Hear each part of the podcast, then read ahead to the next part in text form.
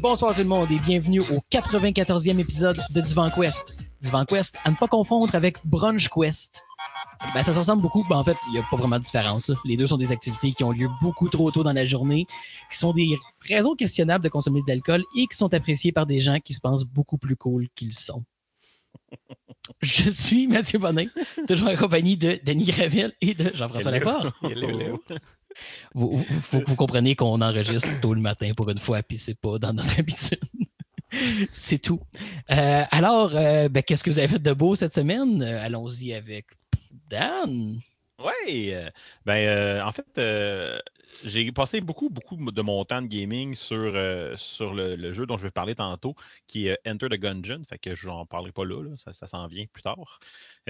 sinon, ben, dans les deux dernières semaines, on a joué, moi et, et, ma blonde, à, à Good Job, le, jeu qui est sur Switch. En fait, je ne sais pas si c'est ailleurs. Là. Donc, en mode coop, en mode coop si euh, vous n'avez pas suivi, euh, c'est un jeu qui est relativement récent. Euh, un jeu où est-ce qu'on a, dans le fond, un peu des puzzles à, résoudre avec un, environnement de physique où, on, dans le fond, on joue un, employé de bas niveau dans une compagnie. puis on est représenté vraiment par un personnage qui ressemble au petit personnage logo de toilette, genre, genre de bonhomme allumette un petit peu arrondi. Puis, mmh tu sais, dans le fond, les, missions peuvent être réalisées de plein de façons. Là. On peut comme faire ça de façon bien, bien efficace ou juste comme décalisser des murs en pitchant, en, slingshotant des imprimantes. comme en utilisant un fil électrique comme un, slingshot. Bref, plein de façons. jouer en coop là, avec, avec quelqu'un, ce jeu-là est magnifique parce qu'on peut comme s'entraider, mais on peut aussi genre beaucoup avoir de plaisir à voir ce que l'autre fait. Qu'est-ce que tu fais là? Tu as tout pété. Puis, euh, très drôle. Euh, je ne sais pas si je vais en reparler plus en détail. Peut-être, là, je verrai à quel point euh, il y a de quoi à dire éventuellement.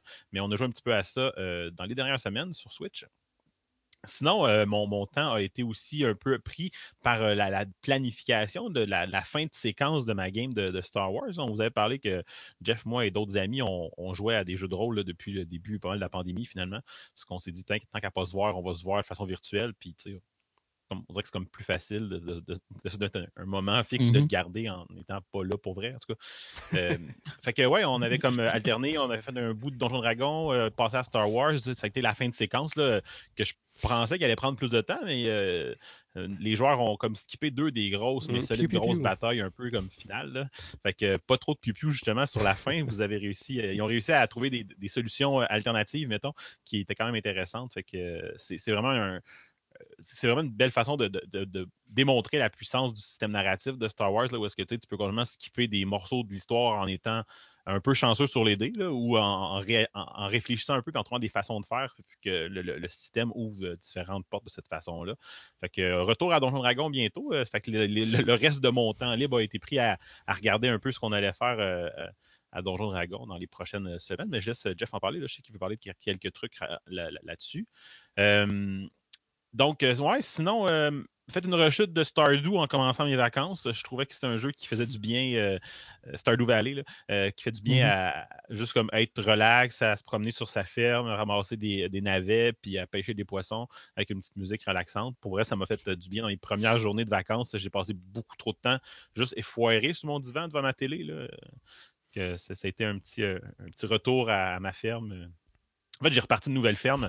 Puis il y a quelque chose de le fun quand tu rejoues à ce jeu-là, de faire comme OK, maintenant, je sais comment je vais faire pour être plus comme optimisé puis organisé. Tu sais, la première fois, tu es comme mmh Ah! Puis, euh, fait que non, euh, vraiment un beau jeu. Si vous n'avez pas joué, je vous le conseille euh, fortement. j'ai fini par me décider parce qu'en rejoignant à Stardew, je me suis rendu compte que là, je pouvais vraiment plus passer à côté. Mes deux Joy-Con de gauche driftaient comme ça n'avait pas de bon sens. Là. On aurait quasiment pu. Déjà Faut pas cracher, je l'ai pas vu venir, fait que j'ai décidé par me, par me tanner puis euh, aller sur le site de Nintendo là, parce que bon, il offrait un service de réparation là, garanti ou pas là, sur le drift. Là, ils ont comme fini par dire Ah ouais, c'est nous autres qui avons fait un problème avec ça. Fait que euh, rempli le petit formulaire, ça disait plein de partout des gros warnings. Attention, avec la COVID, les centres de transfert commencent seulement à retravailler. Ça se peut que ce soit long. Je suis comme je m'en là, vous m'écrirez dans six mois pour me dire de les envoyer. Deux jours après, j'avais le courriel de Nintendo avec le courriel de UPS pour euh, imprimer le, chose puis le shipper. Fait que ça a quasiment été plus long finalement que je trouve le temps pour aller reporter euh, le, mm-hmm. colis dans un centre de tri parce que le plus proche est quand même pas proche. Euh, c'est euh, quoi? C'est UPS? Ouais, ouais. OK. Mm-hmm. Puis comment ça marche? C'est tu ship, il répare ou tu en envoies d'autres? Tu, tu, leur ship, ben, c'est comme pas clair s'il répare, s'il t'en envoie d'autres. C'est comme flou un peu là, dans ce que les gens racontent. Bref, moi je m'en sac s'il me renvoie deux Joy-Con dans une couleur qui fonctionne, que ce soit les miens ou pas. Mm-hmm. Moi j'ai le même problème. ouais. je, vais étudier la possibilité aussi. Ah, ouais, ah, moi, les, deux miens, c'était n'importe quoi. J'avais acheté un set de Joy-Con, un deuxième après ça, puis le deuxième s'est mis à drifter comme quasiment plus que le premier. Là. Puis tu vas dans les, options pour voir, euh, tu peux aller calibrer puis tout, puis tu le vois partir. non, moi, euh, j'ai la chance que, ben, pas la chance, mais en fait, je ne sais pas de temps parce que je m'en sers jamais des Joy-Con. Fait que je peux être pogné qu'un problème qu'ils vont arrêter de supporter un jour puis juste avoir des Joy-Con scrap parce que j'ai juste jamais assez utilisé pour qu'ils se mettent à chier. Ouais, c'est parce que tu sais, moi, je joue beaucoup, mettons, là, pendant que mettons, ma blonde va regarder quelque chose qui m'intéresse moins, puis j'ai quand même le goût d'être avec elle ou de quoi de même. Là, ça va être un peu. Mm-hmm. Euh, puis là, c'est là que tu fais comme, voyons, pourquoi mon bonhomme, il s'en va tout seul? Puis tu sais, dans un jeu où est-ce que tu essaies d'être un peu précis dans tes mouvements, c'est un peu gossant. Là, ouais, toutes les plateformes. Euh. Ouais. Ben, c'est ça. Puis, euh, fait que ma, ma, ma, voyons, ma méthode euh, temporaire de fonctionner avec la, Switch euh, en dehors du dock, en attendant qu'il me renvoie mes Joy-Con, ben, j'ai comme pensé, hey, c'est vrai, j'avais reçu en, cadeau sur Reddit euh, les, manettes de NES, les Joy-Con mm-hmm. manettes de NES. Ça fonctionne. Ish. Il manque un peu de boutons, mais ça, ça marche comme un peu. c'est pas super confortable non plus, mais bref, ça me permet de. Fait que je joue qu'un Joy-Con d'un bar pour avoir tous les boutons, puis l'autre Joy-Con avec la manette de NES avec les gros côtés carrés. Bref, c'est euh, quand même un jeu Absolument pas. Mais bon, ça me permet de jouer un peu. Euh, c'est rare que je vais jouer pas de docké ces temps-ci à cause de ça, mais bref. Euh, sinon, un petit update. Je vous ai parlé dans le dernier pod de, la strap, du Halo Strap pour mon Quest de Go Quest VR. ça a été une histoire d'amour de courte durée. le lendemain du podcast, j'ai voulu le remettre, puis quand je l'ai pris, il était pété, comme là, là genre, même pas en m'en servant, là, il, y a, comme une. Il y a comme une, rotule, une, genre de rotule de rotation, en tout cas, bref, qui a, comme pété. Puis euh, l'autre côté, un genre de clip qui fait une espèce de U, si on veut, pour accrocher, avait aussi cassé. Je sais quand même, crise de gogos. Puis euh, j'ai écrit à compagnie pour leur dire, je veux juste que vous me remboursez. Ils disent, ah ouais, euh, on, s'est rendu compte de ce problème-là. On a passé à une méthode de plastique par injection. Là. Genre, j'imagine que c'est encore comme 3D printed. Là. Fait que, ça respectait, c'était pas super efficace dans les contraintes. Euh, c'est, le problème du 3D printing. Fait que là, ils m'ont mm-hmm. dit euh, OK, on t'en envoie un autre. Fait que là, j'ai fait comme bon, leur laisser m'en envoyer un autre. Là, puis si ça répète encore, je demanderai un remboursement. Mais fait que là, ben, j'en ai pour mm-hmm. prendre une couple de semaines à attendre qu'il arrive de Chine. mais bon, ça, c'est une autre affaire. Fait que euh, ouais, je vous en reparlerai quand j'aurai une version qui. Parce que je pensais qu'il était rendu tout avec les versions moulées par injection. Là, c'est ce qu'il disait. J'imagine que j'ai comme eu un ancien modèle là, qui traînait sa tablette. J'étais un peu craintif des, euh, des headstrap third party pour en avoir justement essayé sur le Vive avec des designs semblables. Ils ont, clairement l'air d'avoir fait beaucoup plus d'efforts pour le GoQuest, mais, mais tu sais, je t'en ai déjà parlé, j'étais frileux là, à cause de tout ça. Là. Puis, euh, ah ouais. Hein.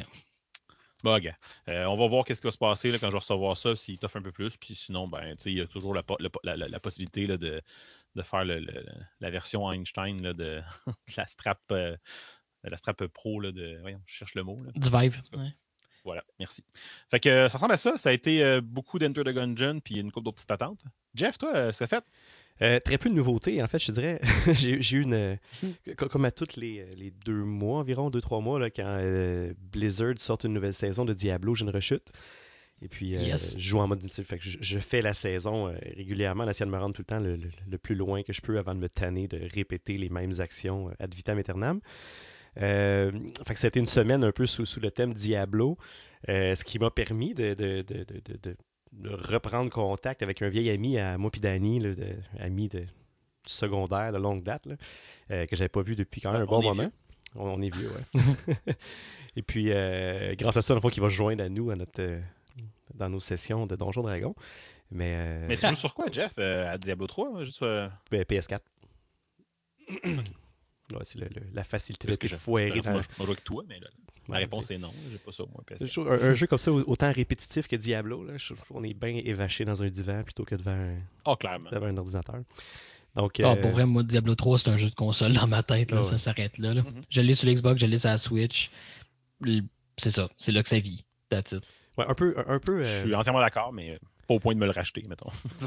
Fair un peu désert là, pour le, en ligne. Là. Ça fait, quand, si j'essaie de jouer puis faire les quick match pour jouer avec d'autres personnes, euh, c'est difficile d'avoir des d'avoir des parties complets. clairement, c'est un jeu qui a, Mhm. ça fait longtemps qu'il est sorti. là. Fait que c'est c'est vraiment les irréductibles qui jouent encore.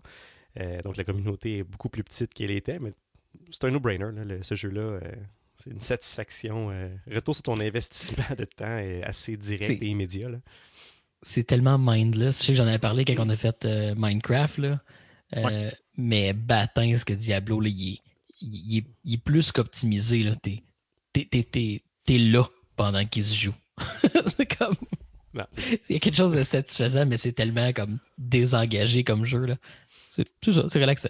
Ça fait que ça, ça passait le temps. Fait que c'est- ça m'a pris mal tout mon, mon temps de, de gaming là, de, de fin de soirée. Euh, Il y a une annonce qui est sortie cette semaine qui, qui a, rem- qui a ramené No Man's Sky, en fait, euh, dans, dans, dans, mon, dans ma mire. Euh, donc, ils viennent de faire une Mhm. mise à jour qui est sortie dans les derniers jours, euh, qui s'appelle euh, la mise de Desolation. Donc, l'update Desolation qui, qui amène qui ajoute plein, plein de fixes, plein de, de quality of life qui, qui viennent s'ajouter. Euh, et puis, plusieurs nouvelles fonctionnalités, entre autres des. j'ai tous les mots en anglais parce que j'ai lu les nouvelles en anglais, là, mais des vaisseaux spatiaux, un freighter, comment dire ça? Je sais pas comment le traduire en français. les, cargos, là, les. Ouais, c'est ça. Donc, Ouais. des, des, des versos cargo abandonnés qui vont flotter dans l'espace, dans lesquels euh, c'est complètement euh, généré procéduralement. Et puis, si, si on les board, en fait, il y a- Mhm. il y, a du loot spécial, y a tout, tout ce qu'on peut euh, trouver dans No Man's Sky. Mais ce qui, ce qui est, euh, a piqué mon intérêt, c'est qu'il y a une nouvelle race euh, extraterrestre biologique qui peut se spawner dans ces vaisseaux-là. Puis, ça a l'air que ça vire le jeu dans une sorte de Dead Space Mhm. ou le, le gros côté horreur qui, qui vient s'ajouter. Euh, ça, ça fait longtemps, là. No Man's Sky, on, a- on en a beaucoup parlé euh, par le passé, là, jadis, ici sur Divan Quest. Puis autant j'ai été déçu, c'est un jeu que les, les développeurs ont, ont persisté, ils ont amélioré le jeu. Puis ça fait longtemps, je pense, que la, la- au- la- la mauvaise presse qu'ils avaient reçue est passée. Puis maintenant, c'est un jeu qui est quand même quand même très apprécié là, puis euh, Ah, une ouais, reconnaissance pour les efforts de développement qu'ils ont mis dedans. Euh, fait que ça fait longtemps que je me dis, ah, un jour, je vais, je, vais- je vais y retourner. Puis là, avec cette, cette nouvelle-là, là, on peut, euh, on, on peut euh, vivre un peu là, un petit côté sci-fi horror là, qui vient s'ajouter. Euh, je risque de revisiter ça d'ici au prochain épisode. Puis ça, on, on pourra peut-être s'en reparler. euh, je trouve que ce serait peut-être intéressant au prochain épisode de revisiter No Man's Sky, euh, genre deux, trois ans plus tard. J'accepte. Je l'ai visité un peu quand il y a eu le- le- la grosse update VR. Mhm. Euh, mais avec les manettes pour le Vive, c'était clunky en maudit, mettons. Là. Fait que euh, j'ai- j'aimerais voir d'autres façons de l'approcher. Mais ouais, c'est. Il, il est toujours là dans le paysage puis il fait toujours des belles choses. Ouais, et puis ils ont, ils même développé le côté visuel. Je trouve que même visuellement, le jeu s'est amélioré. Fait que j'ai l'impression que c'est un jeu, quand je vais le réouvrir, je vais trouver qu'il a bien vieilli puis qu'il a, bien passé au fil du temps. Fait que, en tout cas. Il est en train de downloader. Fait que on essaiera ça euh, ce week-end. Mais on s'en reparle, c'est sûr et certain. Sinon. Sac, euh, attends une minute, il est, en train, il est en train de downloader pendant que tu fais le podcast. Waouh, le pouvoir infini du câble. hein? ouais, ça, c'est quand t'habites pas à- dans le fond d'un trou. Dans le fond d'un trou. Dans le fond d'un trou. Je pense que Dan a des problèmes d'Internet. Hey, si j'étais au moins dans le fin fond de quelque- dans dans le fin fond de la campagne, ça me ferait moins capoter. Mais non, je suis euh, très très proche du village. Ouais, mais t'as dit le mot village. que- tu t'aides pas. Ajoute-en pas, tu te calmes. Euh, Sinon, euh, un peu en lien là, avec, euh, comme euh, Dan le mentionnait, là, on, on va retransitionner vers Donjon Dragon après une petite incartade dans, dans l'univers de Star Wars. Et, et puis, je voulais faire un petit peu différent. Quand on avait joué à Donjon Dragon, la première campagne qu'on avait fait, je, je- on- je voulais m'y remettre, ça faisait longtemps, j'étais pas j'étais plus tant familier avec les règles, l'univers, tout ça, donc on avait opté pour une campagne déjà faite. Donc on avait fait euh, Dragon Heights, le- la campagne de, qui se passe dans les royaumes oubliés. Euh, puis malgré que j'ai acheté le livre en français pour le faire à un prix exorbitant, c'est terrible comment ça coûte cher les traductions françaises des livres de Donjon Dragon. euh, j'ai toujours eu, ça m'a toujours agacé comment ça se porte mal à être joué en français, ce jeu-là, quand on utilise le contenu qui est déjà créé. Tout le nom des villes, le nom des personnages, le nom des monstres, c'est impossible à traduire en ouais. français. On se retrouvait à, jouais un personnage qui se présentait, il fallait prendre cinq minutes pour épeler le nom du personnage pour que, pour que les- pour que la gang soit capable de s'en rappeler. Des G, des K, c'est drôle dans... euh, c'est drôle dans Tom et ses chums, mais que quand t'en as tous les mardis à prononcer, puis que là, il faut que les noms reviennent, mais bien vite, le monde se sont retrouvés à se faire euh, débaptiser. Euh, puis c'est lourd, à un moment donné. là. euh, c'est aussi complètement. ça, euh, Oui, vas-y. l'histoire, l'histoire des noms, là, tu sais, c'est la même affaire dans d'autres univers. là. On, Ben oui. on a passé par Star Wars, là, puis c'est la même d'affaires. là. Comment il s'appelle déjà ce gars-là? Drum avec deux Ouais, B. oui, ok, on va l'appeler Trump. C'est le Trump. Drum avec deux B, est-ce que c'est hot? mais, mais- C'est un humain. Ouais, c'est ça. je- On dirait, dirait- qu'il il- c'est tout fait, on dirait pour que ce soit écrit. Tu sais, à l'écrit, tout va bien, mais tu essaies de prononcer ces noms-là. Ouais, c'est quoi ce nom-là? Puis, puis c'est une réalité de tous les univers de fantastique puis de science-fiction. là. Tu sais, de- y- quand tu dis que Ouais. euh, Patrick Rothfuss, là, qui écrit euh, euh, le nom de sa série m'échappe, là, King Killer Chronicles, qui est une série de, une série de romans, une série de livres, là, fantastique, qui, qui il y a des vidéos sur YouTube euh, où il lit le nom de ses personnages pour, pour montrer aux gens comment prononcer le nom des personnages. C'est comme si c'est... Ah. C'est- ça, ça devient ça devient lourd. Puis, à la- quand, quand tu le dis juste dans ta tête, à la limite, tu te fais, tu te fais une prononciation mentale du nom, puis tu passes, tu passes outre, c'est correct. Mais là, Mhm. dans un jeu, où les- tu dois le prononcer, puis là, chaque personne doit le prononcer, puis les utiliser dans un contexte de, de, de roleplay, ça devient pesant ou complètement anticlimatique. C'est terrible. Euh, comment l'effort que les auteurs mettent à écrire des à nommer des noms tu sais c'est des noms typiques là, de fantasy fait que dans, dans Dragon Heist les, les personnages euh, se- finissent par acquérir une taverne euh, abandonnée puis ils peuvent la reniper puis finalement ils peuvent comme, avoir une taverne puis la taverne s'appelle Troll Skull, Troll Skull Manor donc Ce qui est, ce qui est hot, là, c'est comme même- épique. là. ça. Mais l'auberge du crâne de troll, c'est beaucoup moins épique tout d'un coup. Puis tous les noms sont comme ça, les noms des personnages, les noms des villes, euh, où ça fait plus de sens, ou parce que là, on joue avec des, des- des livres en français, des livres en anglais, on fait pas de lien entre les deux. Euh, dans le milieu d'une conversation, les gens parlent de Sans Dragon, je pense que ça a pris trois sessions de jeu avant que je finisse par comprendre que Sans Dragon, c'est un fucking Dragonborn. Euh, Wow. donc, il y, a, y y une, une barrière de langue euh, pour pouvoir jouer dans, dans notre langue à nous. Euh, ce qui a fait en sorte que pour les prochaines campagnes, j'ai décidé de créer mon propre univers qui allait être inspiré un peu plus là, de l'époque de Louis XIV et de la France. Avec tous les noms sont très très français, euh, avec une prononciation simple et agréable pour une mise en bouche euh, de qualité. C'est qu'on avait pas un drop de bass, porno bass. Merci. Je, je le cherchais, en fait. Fait que c'est ça, c'est un petit peu mes, mes frustrations finalement face à, au contenu déjà. euh, Calisse que c'était long, mais. That's what she said. Euh, Toi, ben, écoute. hein. Voyons. ouais. Toi- sinon, toi, Matt, de ton côté? Ok, c'est rendu à moi, excusez, je pas, euh, pas prête. Euh, ben, je vais garder ça simple. Euh, je vous avais parlé la dernière fois que à cause de Star Wars Squadron, j'étais comme en train de me hyper sur comment avoir ma meilleure expérience possible. J'étais comme, ah, tu là, tu passes une bulle, puis tu veux un meilleur GPU, puis là, si tu veux un meilleur VR headset, ben là, tu veux le framerate qui va avec, puis tout, puis tout. Puis bref, je m'étais mis en, en- liste pour pouvoir avoir un Valve Index. Puis il disait, ah, c'est comme 8 semaines avant que ça ship, tu sais. Fait que t'es comme, bah, j'ai le temps de me décider si j'en veux un d'ici 8 semaines.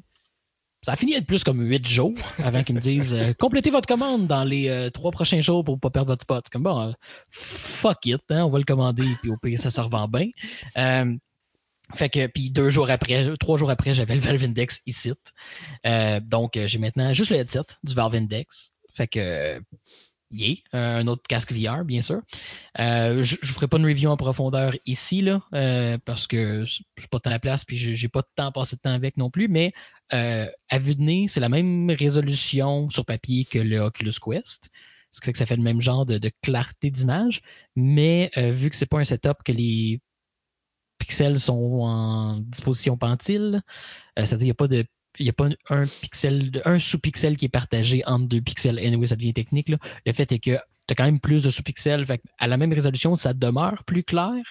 Euh, mais vu que c'est un écran LCD versus du OLED, ben, on se retrouve avec une image qui est plus définie, mais des noirs qui sont moins naturels. Ça paraît pas tant que ça, mais quand tu compares d'un à l'autre, tu t'en rends compte rapidement. Par contre, où le, le, Valve Index fait de quoi de très, très évident, remarqué pour tout le monde, c'est le champ de vision, field of view. J'imagine que c'est pas aussi vrai pour ceux qui ont des lunettes, mais on a vraiment un contrôle très très fin sur la position des lentilles, ce qui fait qu'on peut venir s'y appuyer directement contre les yeux une fois que le casque est bien ajusté. Pour vrai, c'est genre tu t'arrêtes quand tu te rends compte que tu clignes des yeux puis que tes cils frottent dedans. Là. Euh, fait que t'as vraiment comme le. Ben ça, c'est une fois que le casque est ajusté, t'as vraiment comme la rotation qui te permet juste d'approcher les lentilles. Donc, fait que c'est le contrôle est hyper fin, ce qui fait qu'on peut aller chercher un, champ de vision qui est de environ entre 15 et 25 degrés de plus qu'on a typiquement avec les headsets. Hmm. En même temps, j'imagine que ça te permet aussi de le mettre assez loin pour que ça ne frotte pas sur tes lunettes, parce que j'ai vu des gens qui avaient ce problème-là avec le Quest, qu'ils ont des plus grosses lunettes ou des lunettes qui portent un peu plus loin du visage, puis que là, ils se sont rendus compte que leur lentille de lunettes frottait ces lentilles du Quest, mettons. Là. Fait que ça te permet mm-hmm. peut-être aussi de mettre la, distance qui. qui euh, Ouais, pour pas que ben, dessus. C'est ça, c'est une, très bonne ajustabilité, puis ça, sert de plusieurs façons entre autres le, champ de vision. Bon. Euh, puis le, confort est surprenant. C'est un headset qui est pesant, semblable au Quest en réalité, sauf que, euh, bref, son système de, de, suspension sur la tête est vraiment différent. Puis, en tout cas, bref, ça, pourrait être long à décrire, mais en gros, surprenamment confortable pour le poids. Euh, puis évidemment, ben, en fait, si j'ai quelque chose de négatif à y donner tout de suite, c'est qu'il y a beaucoup de glare dans les lentilles, mais ça vient avec le fait de les mettre super proche de la face. Fait que si on les recule un peu, il y a un peu moins de, de, reflets qui se fait à l'intérieur de la lentille. Euh, fait que ça, devient comme une espèce d'équilibre. Qu'est-ce que tu préfères? Euh, augmenter ton champ de vision ou avoir des reflets qui se font à l'intérieur de la lentille qui paraissent surtout quand tout est sombre, mais qu'il y a des éléments illuminés, évidemment, à travers ça. Euh, c'est un balancing act, mais c'est quelque chose qui. L'interface de Steam VR est basically couleur sur noir. Là. Donc, es immédiatement. Tu le remarques immédiatement, tu peux pas passer à côté. Là. Fait ça, se mitige, ça se gère très, très facilement, mais c'est quand même une surprise euh, au départ. Mais en bout de ligne, le champ de vision puis le 120-144 Hz qui permet d'offrir, c'est vraiment, surtout en passant, 144 Hz, c'est littéralement le double de ce que le Quest fait là, en termes de nombre d'images par seconde. C'est impossible de ne pas se rendre compte de l'effet que ça a. Là. Euh, c'est une de ces choses-là, comme il y en a eu d'autres dans le VR avant, ou comme l'impression initiale du VR de faire comme OK, c'est plus artificiel, il y a quelque chose de vrai, mais c'est comme un nouveau moment comme ça. Euh, la façon que tu bouges ta tête, tu te rends compte que comme il y, a un autre layer d'artificialité qui disparaît en augmentant le framerate. Tu arrives au-delà de quelque chose que tu es capable de remarquer finalement. Fait que ça, ça, ça, ça, a un effet euh, naturel euh, comme le VR le fait la première fois que tu l'essayes. Donc c'est. Tu l'as avec le plus haut framerate? Oui. Oui, en fait, c'est le seul qui fait euh, c'est le seul mainstream là, qui fait plus que du 90 Hz. Son mode standard, c'est le 120 Hz. Il supporte 80, 90, 120 et 144 expérimental. Je ne sais pas c'est quoi la nature de, du, fait que c'est expérimental, le 144 Hz. Je n'ai pas vu vraiment de euh, rien de spécial, à part le fait que oui, ça te prend une machine complètement ridicule pour driver ça. Euh, mais pour les fois que j'ai pu driver confortablement, confortablement le 120 Hz, c'est vraiment une, c'est vraiment un game changer. Puis je voyais du monde beaucoup parler de, euh, de l'impact que ça a sur les jeux de simulation, justement. Parce que, ça, c'est, mettons, euh, un frame à, mettons, je ne ferai pas le calcul on the fly, là, mais le nombre de millisecondes qui passent versus la distance que tu parcours, par exemple, dans un jeu de Formule 1. Un frame va représenter des plusieurs, plusieurs mètres. Là. Euh, donc, le temps de réaction, puis le, le, le, aussi le motion sickness, le, sentiment de vitesse, puis la réaction de notre corps est lourdement affectée par ces facteurs-là. Donc, euh, c'est vraiment, c'est ça, c'est surprenant l'effet que ça a avec euh, quelque chose que tu perçois consciemment à peine. Donc, très impressionnant. On en reviendra, y reviendra, bref, quand je passerai plus de temps avec. Mais pour me faire la main, bref, j'ai mis un petit peu de temps sur euh, Eve Valkyrie Warzone, qui était un early VR title à l'origine sur PS4 seulement, PSVR même seulement. Là, il est rendu non VR aussi. Mais c'était au moment où CCP, le développeur derrière euh, EVE Online, euh, voyait vraiment le VR comme le, futur, puis ils se sont rapidement désistés quand que le retour sur investissement y était pas. Mais euh, bref, je voulais un jeu qui était un space action shooter, sans être un simulateur de vol, pour pouvoir me faire la main un peu dans ce genre de jeu-là, puis voir justement comment le motion sickness réagit. Il faut s'entendre que Eve Valkyrie, quand il est sorti, c'était qu'un jeu multijoueur quand ils ont rajouté le, terme Warzone, ils ont rajouté un peu de contenu single player et le mode non VR. J'ai dit un brin hein, de single player. C'est ça. On a rajouté un brin. Euh, il y a vraiment comme. Il y, a, il y a quatre ou cinq missions. J'hésite entre les deux parce qu'il y en a une qui est plus comme l'intro, mais ça file là 100% comme on est en train de construire une campagne, on avait une coupe de missions de prête, On a perdu du budget. on a enlevé tout le packaging pour on a dompé les 4-5 missions dedans. Fait qu'il y y a full, full, full de narrative alentour. Il, y a des, il y a des briefings, on passe d'une d'une faction à l'autre dans l'histoire. Euh, full, la première mission est comme 100% narrative, tu fais rien. T'es là pendant 5-6 minutes, puis c'est juste, du gros narratif, puis tu peux driver un peu, puis t'es comme, OK, il y a, a cinq missions, puis la première, c'est juste du fluff, là. Fait que clairement, ils ont juste dompé leur effort de single player dans le produit en disant Ouais, il n'y a pas de single player, le monde met un petit peu pour que vous puissiez jouer en solo quelques minutes avant d'aller dans le multi, mais c'est- clairement un effort abandonné. Là.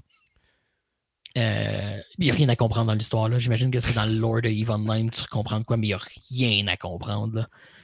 Euh, mais bon, euh, les contrôles du jeu sont très bons. Euh, support des manettes natifs, bien sûr. Support des joysticks ATES natifs depuis une certaine mise à jour qui est bien Nice. fait, qui supporte, la- qui supporte la plupart des joysticks euh, populaires. Euh, c'est super beau. C'était une des forces justement de ce développeur-là de mettre les ressources derrière le jeu. Puis le multi est vide. Vide, vide, vide, bien sûr. Euh, Puis comme Spark, euh, qui était comme une espèce de jeu de e-sport qu'ils ont fait, euh, CCP, pour ceux qui, qui suivent euh, PDCO, mon, mon autre projet de VR, c'est le jeu dans lequel euh, Jean-François Cromp a décrissé sa lumière au plafond. Good times. En, Bref. on en prend tout le temps un. Hein. Je- Ben oui. Ah non, c'était c'était magique. Anyway, dans les deux cas, le développeur a carrément annoncé qu'ils ont abandonné leur support du VR. Là. Fait que ces deux jeux-là sont comme, oh, on les laisse là, ils vont continuer à marcher, mais on, on fait plus rien avec, il n'y a plus de support. Mais ils laissent ces jeux-là full price, out there, avec pas de communauté derrière. Fait que c'est un peu imbécile. Genre, tu sais, vends-les à rabais là, pour que le monde qui sont curieux puisse y aller. Moi, je l'ai pogné en spécial, mais même en spécial, il était comme 25$. piastres, Là. Euh, J'étais vraiment affamé, là. Vraiment, vraiment affamé pour un space shooter. Fait que j'ai dit, OK, là, mais tu, tu vois la qualité du produit, mais il n'y a pas de raison d'y aller, là.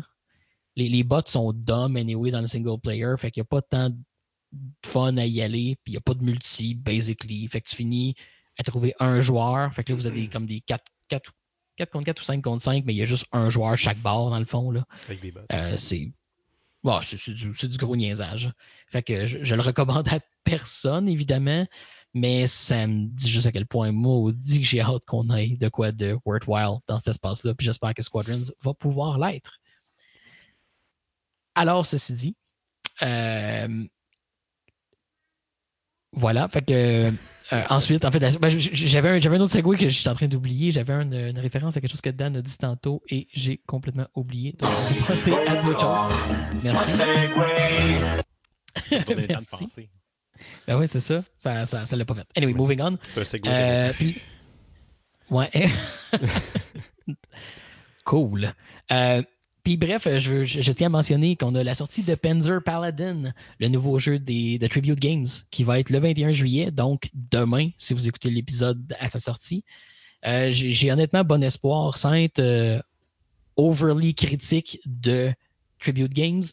Jamais un de leurs jeux a vraiment réussi à me permettre de passer des heures et des heures dedans.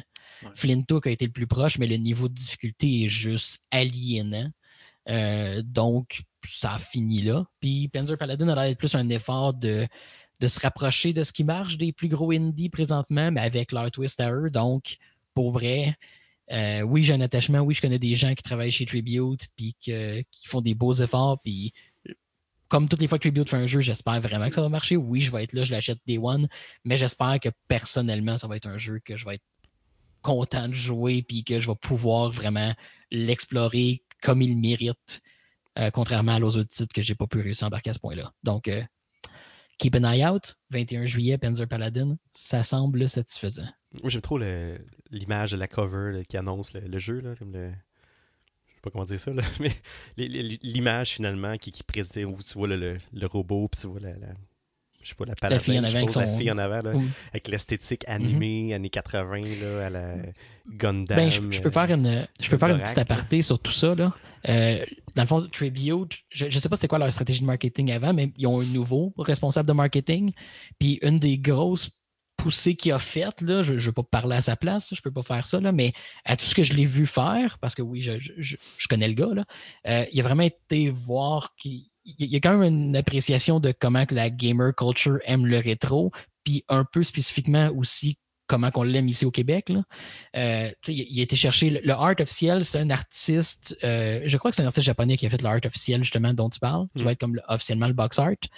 Euh, mais bref, parce que je sais que l'artiste, le nom veut dire quelque chose pour des gens. Je sais que c'est niaiseux à dire, là, mais il allait chercher un pôle en allant chercher cet artiste-là. Ils ont été chercher aussi pour faire un autre art, Tom Dubois, qui était le gars qui faisait tout le art pour Konami au NES.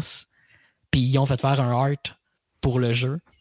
Euh, bon, à mon avis, le résultat est un peu so-so, mais juste le fait d'aller chercher le gars qui a fait fucking les Castlevania, Contra, Blade of Steel, euh, Top Gun, tous ces jeux-là au NES pour faire un art pour ton jeu. C'est quand même malade. Ouais, non, quand même.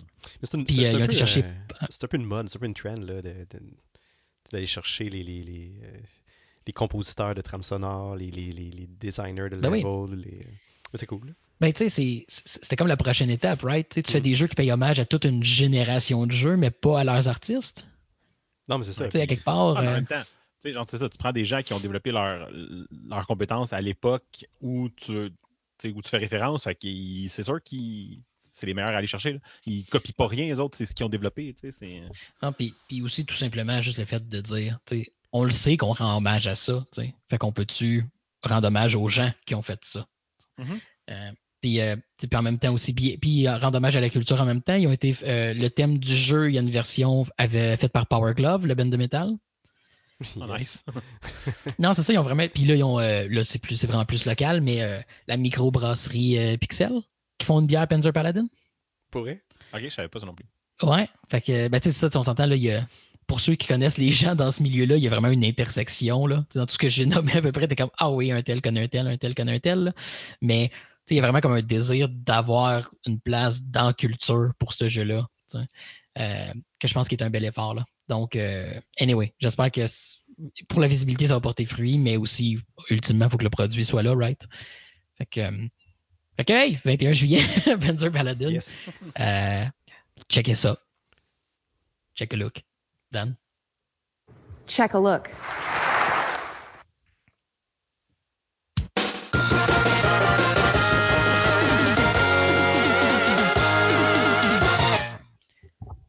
On a comme oublié d'en parler, puis on aurait dû, mais euh, avez-vous checké la conférence de, de Devolver? tellement, oui. oui. on, on, on, y reviendra, mais parce qu'on a complètement oublié dans le planning, mais il continue à être divertissant. Bref, les nouvelles. Non, non, de quoi? Je ne suis pas désorganisé toutes les gars, de quoi vous parlez? Euh, alors, contrairement à certains individus très vocaux ces dernières semaines, des ados en Australie ont vu le port du masque obligatoire non pas comme une attaque envers leur liberté pulmonaire et leur droit sacré d'avoir de l'oxygène direct dans gueule, mais comme une opportunité de simplifier leurs acquisitions de breuvages alcoolisés.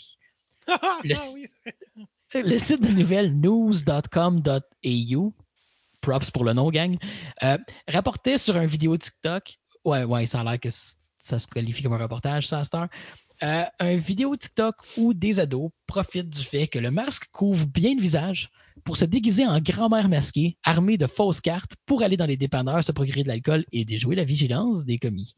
Bon, l'effort déployé dans le costume est considérable et le résultat est très, très convaincant. Fait qu'évidemment, ben, ça marche. Euh, mais par contre, à l'investissement requis pour le costume, ça aurait peut-être été plus simple d'utiliser la technique ancestrale de payer quelqu'un pour aller t'acheter de l'alcool. Ou pogner un robot et dire je t'en paye une si tu m'en achètes une. mais bon. Euh, mais cette solution n'aurait pas permis de faire des vidéos combien satisfaisantes de fausses grand-mères qui twerk. Ah, il y a alors, ça. Mm. Mm, mm.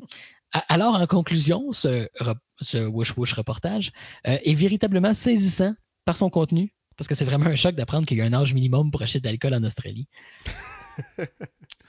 c'est la joke. Ouais, ben. Hein. Euh. Applaudis, toi! Ah ouais, c'est là. Ben, J'allais dire, tu sais, euh, c'est, la joke édition spéciale podcast du matin, là, commandité par Gino Chouinard. Là. Euh, ben, puis, By the way, il a vraiment fallu que je Google parce que je savais pas c'est qui qui anime Salut Bonjour, moi, Chris dans la vie. puis, puis après, après ça, il a fallu que je Google pour être sûr qu'il n'avait pas crissé son pénis dans le café de Boom Desjardins un bon matin, là, puis c'était fait cancel. Là. Puis après ça, il a fallu que, que je Google si Boom Desjardins, parce que ça finit plus. C'est pas. Ah non, c'est ça qui arrive. Hein. C'est un, oh. un... On vit une époque difficile. euh, moving on. Euh, Google ont annoncé une demi-douzaine d'updates à Chrome ces derniers jours, là, ce qui en fait quand même bon, environ 50 de moins que Discord sur la même période. Là. Les utilisateurs Discord savent de quoi je parle. Euh, c'est drôle, c'est vrai. Voilà. Euh, une de ces updates de Chrome permet une amélioration significative de la consommation de batterie sur plusieurs plateformes, incluant bien sûr les portables Windows. Donc, le gain, en performance sera obtenu en désactivant des tâches JavaScript non essentielles roulant sur des tâches en arrière-plan, sur des, euh, ongles en arrière-plan, dis-je. Donc, principalement des choses comme des, report logs, des rapports, euh, des systèmes de suivi d'interaction avec les pubs, le suivi de la position du scrolling, etc. Bon, dans certains tests, Google ont réussi à améliorer la vie de la batterie de jusqu'à 28% avec cette méthode. Fait qu'il va sans dire que sans avoir une liste exhaustive des processus JavaScript non essentiels, DivanQuest ne peut plus confortablement suggérer d'utiliser Chrome pour, pour, écouter ses podcasts. Hashtag DivanQuest, service essentiel. Fait que, ben, service essentiel, là, comme, euh, comme euh, pas capable d'aller aux toilettes, tu sais, là, aller faire un numéro 2 dans un poste de gaz. Euh, service essentiel. Voilà, c'est tout. Hmm. Moi, je pensais que tu allais dire que tu avais peur que Chrome ferme juste direct l'onglet. Non, non, ça, c'est pas essentiel. Ferme ouais, pas de chance. Comme... Sauf la mémoire et ta batterie. En as-tu vraiment besoin? Voilà. Ensuite, euh, le site de nouvelles technologiques qui ne devrait pas se retrouver dans le drink de personne, La Verge, euh, présentait un aperçu de la nouvelle manette du PS5, la DualSense. Voyons que si vous avez rire, les gars, ça pas. Ça, rien, non, ça rien, je, je, je, ris pas, je tousse. Euh. Ah, excuse, ça, c'est à se confondre. Euh, donc, on présentait un aperçu de la nouvelle manette de la PS5, la DualSense. Donc, euh, Jeff Keighley, l'animateur des Game Awards, entre autres, là, on s'entend, euh, présentait le démo Astro's Playroom qui sera préloadé dans chaque PS5 à la sortie et qui est ni plus ni moins un jeu tech démo des capacités de la manette, comme l'était The Playroom sur la PS4. Est-ce que j'ai mentionné que Astro Playroom met en vedette Astrobot de Astrobot Rescue Mission, notre seigneur et notre sauveur? Euh, aucune mention de VR pour ce titre-là, mais bon. en fait, tout ce qui m'intéresse, en fait, c'est que j'espère que cette nouvelle offrande de Sony sera plaire aux grands Astrobot dans le ciel et introduire plus de gens au culte de Astrobot. Praise be Astrobot. On l'assume que c'est un culte ou non, hein, c'est ça. Euh, mm. Et finalement, finalement, c'est le, c'est le moment du champion de la semaine. Je cherchais pas du tout mon son.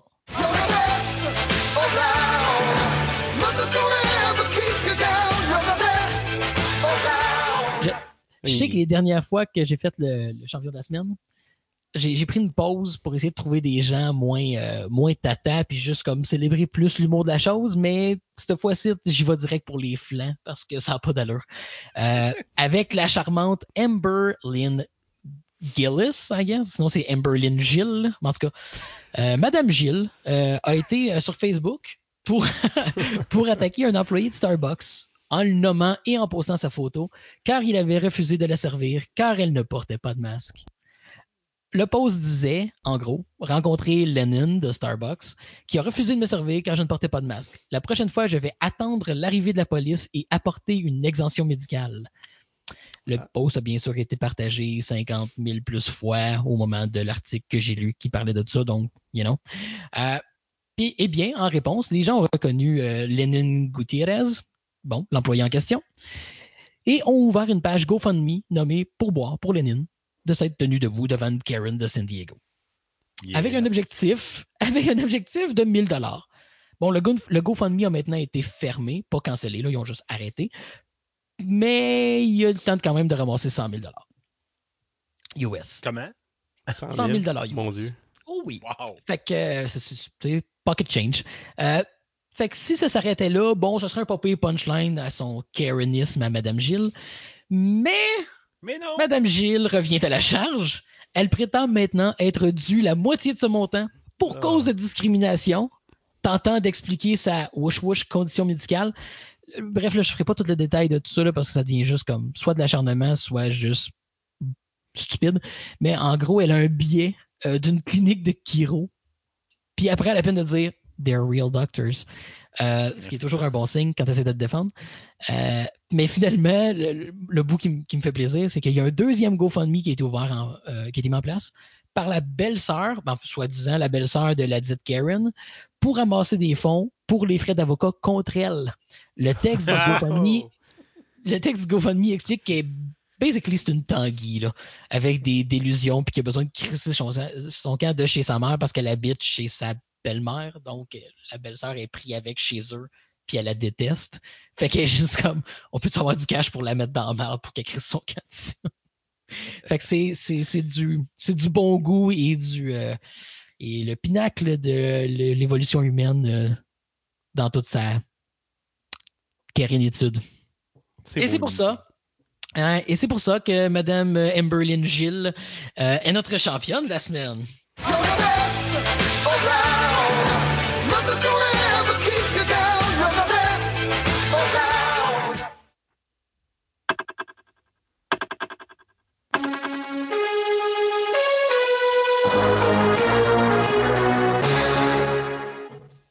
J'ai-tu fucké l'ordre un peu? Pas en tout. OK, good. Vas-y. Ah oui, euh, mais euh, yeah, j'y allais avec euh, mon jeu plutôt. Fait que je vais y aller pareil. Tant pis pour le mauvais drop. Vas-y, Dan. On va s'en remettre. Comment? Vas-y. Euh, ben oui, je, me suis moi-même spoilé tantôt en, en parlant. Je vais vous parler cette semaine de Enter the Gungeon. Euh, c'est pas un jeu nécessairement récent, mais je vous l'avais dit, là, je l'avais payé dans le, Steam Summer Sale en disant Ah, il est pas cher, puis euh, ça avait l'air cool. Fait que go, je l'ai mis dans mon panier. je pense qu'en fait, je l'ai mis dans mon panier pour atteindre le 36$ que ça prenait pour avoir un rabais de 5$. Je sais pas trop. Là. Mais euh, finalement, c'est le seul jeu que mm-hmm. j'ai joué des trois que j'ai acheté dans le Steam Summer Sale pour le moment. Euh, j'ai vraiment embarqué. Donc, euh, ouais, je voulais faire un petit, un petit survol de ce jeu-là qui ben, juste pour ceux qui n'ont euh, aucune idée de quoi je parle, euh, le jeu est un, un, shmup, un bon vieux shoot 'em up, euh, d'un type qu'on appelle le Bullet L, où est-ce qu'il y a comme plein de balles tout le temps dans l'écran, qui est mixé aussi avec un élément de, de, de, roguelike, finalement, avec des éléments générés procéduralement. développé par Dodge Roll, c'est le meilleur nom possible pour une compagnie qui a fait un jeu de ce genre-là, parce que c'est comme la mécanique principale du jeu. Ben, une des, là. publié par la compagnie qu'on a mentionnée tantôt. Check a look. Yes. Devolver Digital. Mm-hmm. Euh, qui, euh, qui, eux aussi, euh, je me suis rendu compte, ont gardé le check-a-look. ouais. Ah, Ils l'ont autant retenu que nous autres. C'est magnifique. Il y avait des Donc, hashtags voilà. décor et tout. C'est parce qu'ils nous ah, écoutent, en fait. puis, ils ont, vu que c'était trending après avoir écouté Divan Quest. Oui, c'est parce qu'on est les seuls à avoir accroché là-dessus. Ça me semble évident. Claire. Euh, oui, ben, donc, euh, quand je disais que c'est pas un jeu euh, nécessairement récent, sorti sur Windows, Mac, Linux, PS4 en 2016, Xbox début 2017, Switch fin 2017. On s'entend, c'est pas le jeu de l'année. Mais quand même, euh, ça reste qu'avec un jeu qui a des graphiques de style, euh, de style rétro, ça vieillit assez bien. Donc, euh, il y a une histoire autour de ce shmup-là. on, est, sur la planète Gonymed. Bon, là, c'est pas le premier, mais pas le dernier jeu de mots avec le, mot gun dedans. Vous allez comprendre que c'est assez central à l'histoire. qui est une planète qui est habitée par des munitions vivantes, des, bullets, des balles de fusil. Dans, le passé, il y a une balle donc, quand je veux dire balle, comprenez que c'est une balle de gun. je vois pas tout le temps. Comme une géante qui est tombée du ciel, qui a détruit une forteresse puis ça a aussi créé une arme magique qui s'appelle le Gun That Can Kill the Past. Euh, la forteresse a été reconstruite par-dessus l'arme pour la protéger. Puis nous, on joue un des quatre aventuriers, des, des Gungeoneers, parce que. Mm-hmm.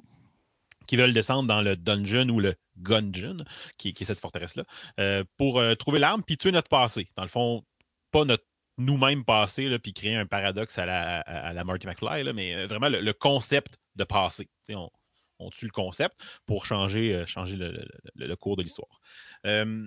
si je vais avec le, côté mécanique du jeu, dans le fond, ben, c'est un shmup de type, comme je disais, Bullet Hell. Euh, moi, je joue qu'une manette, là, fait que c'est un peu style twin stick. Donc, un, un joystick vous déplacez, l'autre pour viser. Euh, il y a des gens qui préfèrent jouer clavier-souris, mais j'ai préféré l'aspect manette je trouve qu'il joue assez bien. Mmh dans le fond, c'est un, un, shmup où les balles sont lentes. C'est vraiment le principe où les balles, tu les vois arriver. Euh, puis l'idée, c'est que tu essaies de te déplacer pour les, euh, pour les éviter. Il y a aussi la mécanique de dodge roll. donc, euh, qui, comme, le nom de la compagnie, qui, fait que quand on fait une roulade, ben, pendant la première partie de la roulade, on est invincible. Donc, ça nous permet de passer au travers de, balles qu'on n'arriverait pas à dodger normalement. mélangé à ça, il y a aussi un autre item qui s'appelle un, blank, comme dans shooter un blank, mm-hmm. qui, dans le fond, va comme clairer l'écran des balles qui sont présentes là. c'est une, ressource qu'on peut utiliser. Puis Bon, après ça, ben, il, y a des, des coffres, il y a des clés pour ouvrir les coffres pour avoir des items et des upgrades. fait on est assez dans une classique dans, le style, mais ce qui, euh, entre autres, va définir le jeu, c'est que ben, dans, dans des shoot'em up, tu as souvent plusieurs armes. Là. Ben, dans lui, c'est un peu over the top. quand tu as un jeu qui s'appelle Enter the Gungeon, puis que tes ennemis, c'est des munitions, ben, on comprend que c'est ça. Il y a comme cinq types de guns différents, mais au total, il y a 243 armes euh, avec le dernier update. Là. Fait que, tu sais, c'est. Le strict minimum.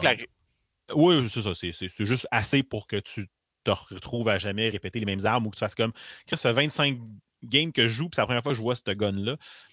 bon, ça, quand, quand le jeu commence, tu n'as pas les 20, toutes les 243 guns d'unlocker. Là, ils s'unlockent au fur et à mesure que tu joues. Mais reste qu'en bout de ligne, tu en as quand même une quantité phénoménale. Euh, ça va du Super Soaker, mais comme qui a l'air d'un Super Soaker, là, le, classique avec le gun jaune fluo puis la bouteille verte, là, il est exactement celui-là. Euh, au canon à t-shirt, un petit bonus parce qu'il y a un autre canon à t-shirt qui tire des t-shirts qui sont infectés par la vérole. Euh, callback à, notre passé ici. Euh, en passant par la, fameuse grenade banane puis le Proton Pack. Donc, euh, ça, ça, va large, mettons, là, dans les, choses. Puis, tu sais, c'est un jeu qui est très, très self-aware sur le ridicule de la situation. Euh, tu sais, il y a un gun que c'est une. En fait, il y en a comme deux, mais il y a un gun que c'est une balle. Dans le fond, ton gun que tu tiens, c'est une munition, puis il tire des guns. Ton, gun, c'est une munition, que ces munitions, c'est des guns. Tu vois le genre, là. c'est. quand même quand tu te mets à tirer avec la, version shotgun de cette arme-là, -là, tu as une grosse shell de shotgun dans les mains qui tire cinq shotguns, puis quelqu'un il arrive à quelque part, il tire d'autres balles. Ça devient un peu des fois. Euh, c'est pas ça qu'ils disent qu'ils appellent le, rêve américain. Hein? Euh, ouais, c'est exactement. Ouais, mais euh, moi, j'ai pas un gun, j'ai une balle qui tire des guns qui tire d'autres balles.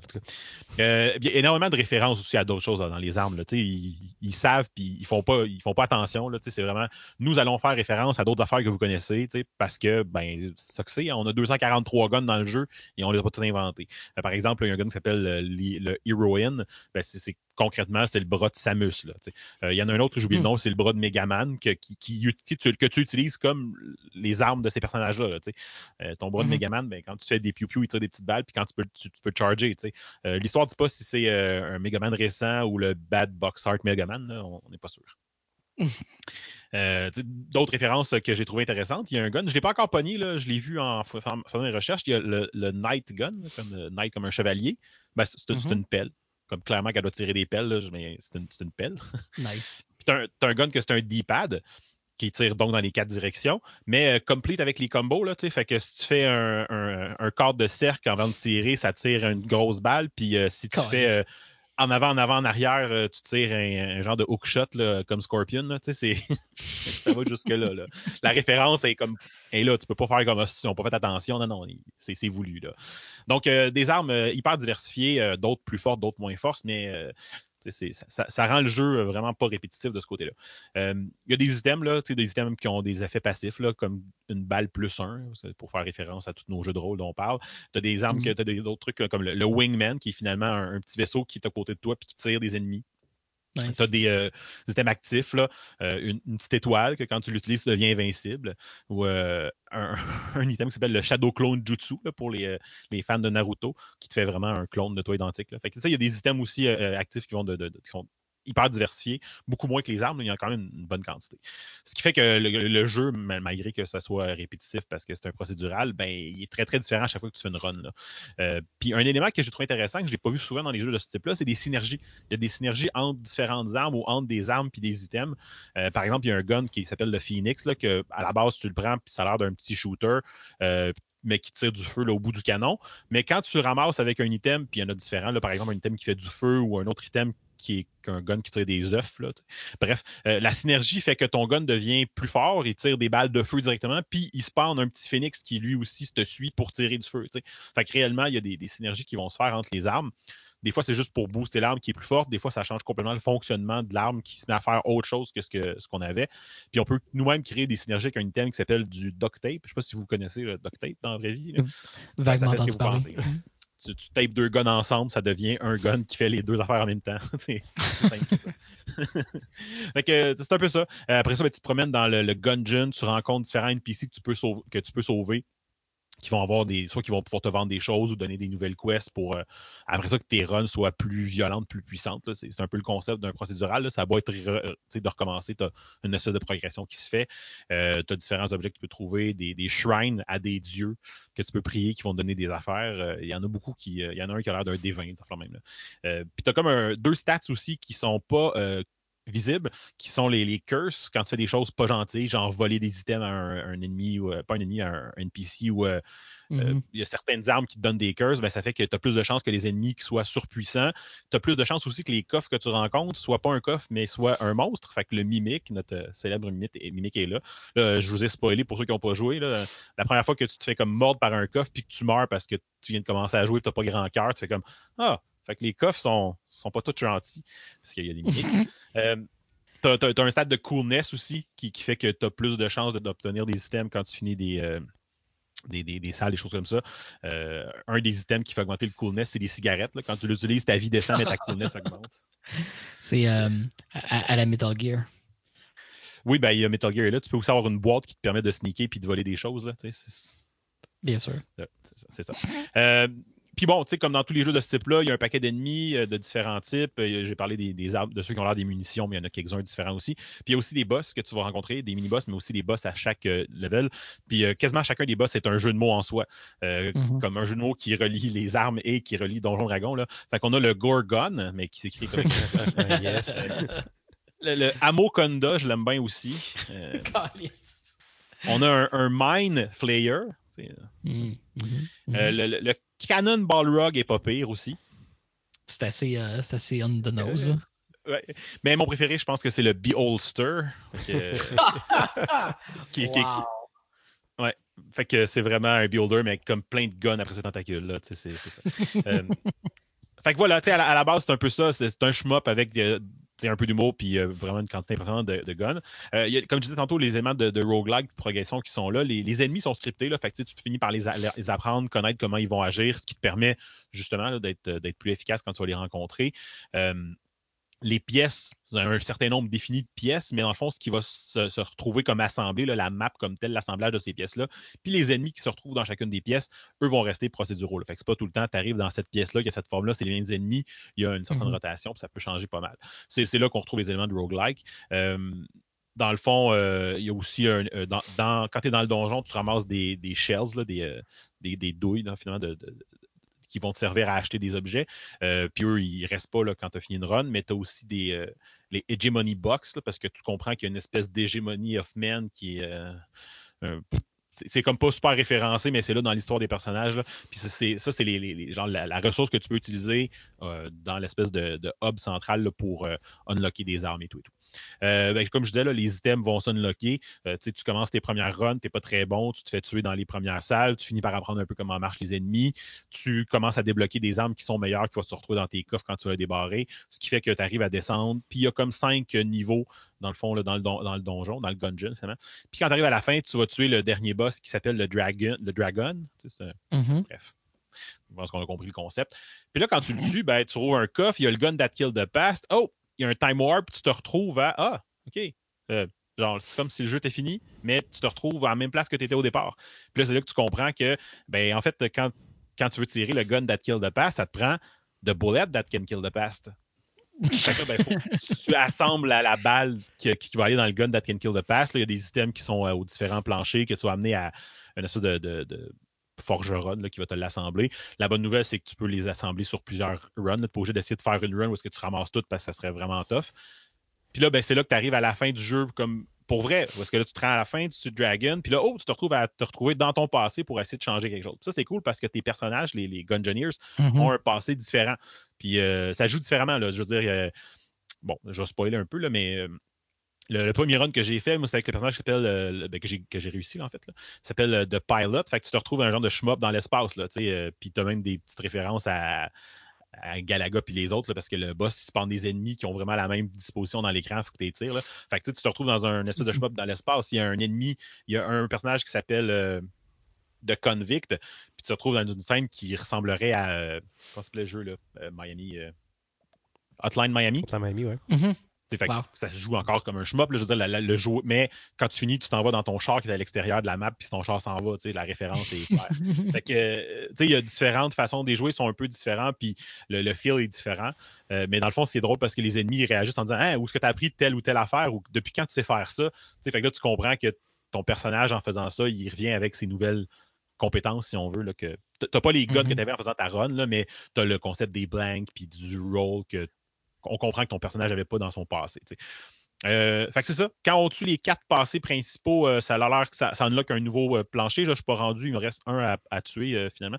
ça unlock un autre plancher, puis l'histoire continue là, avec une liche, puis un paradoxe. Puis en tout cas, on, ça, ça, continue d'être un peu fucked up comme ça. puis il y a aussi d'autres Gun Engineer à unlocker. deux que tu unlocks là, en, jouant. Un que c'est une boulette comme telle que je suis en train de travailler à unlocker, mais que c'est pas évident parce qu'il faut juste que quand tu le vois apparaître, tu le tires pas, mais il a l'air des autres, à part qu'il y a une cape. Là, fait qu'il faut que tu. Euh... c'est comme ah, celui qui a une cape, faut pas que je le tire.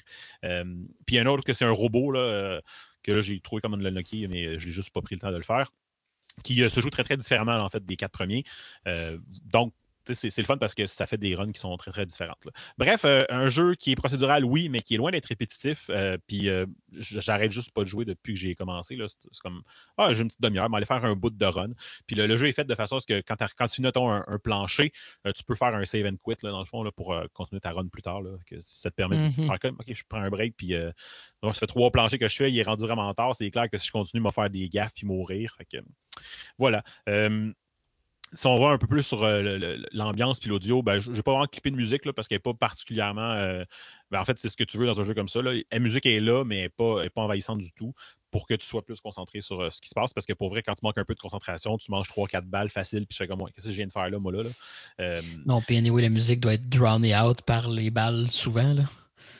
Quand même un peu, parce que ouais, ouais, parce que tu vas entendre que tu te fais tirer dessus et tout. Là, fait que Mm-hmm. Quand tu arrives dans une pièce, tu l'entends, mais dès que l'action commence, tu t'en rends plus compte. Fait que, elle n'est pas mauvaise, là, mais elle s'en ira pas sur ma playlist de quand je travaille, comme d'autres euh, jeux que j'ai pu faire. Mm-hmm. Sinon, euh, ben, dans le fond, c'est un jeu qui a été super bien reçu, là, euh, mais on soulignait souvent la difficulté, c'est dans les plus grosses critiques qu'il y avait. Pourtant, euh, à moins que ça ait peut-être changé dans les updates, euh, moi je suis loin d'être un, pro gamer. Je ne joue pas euh, tant que ça à des, jeux qui demandent un niveau de, compétence élevé. pourtant, j'ai trouvé le niveau assez acceptable.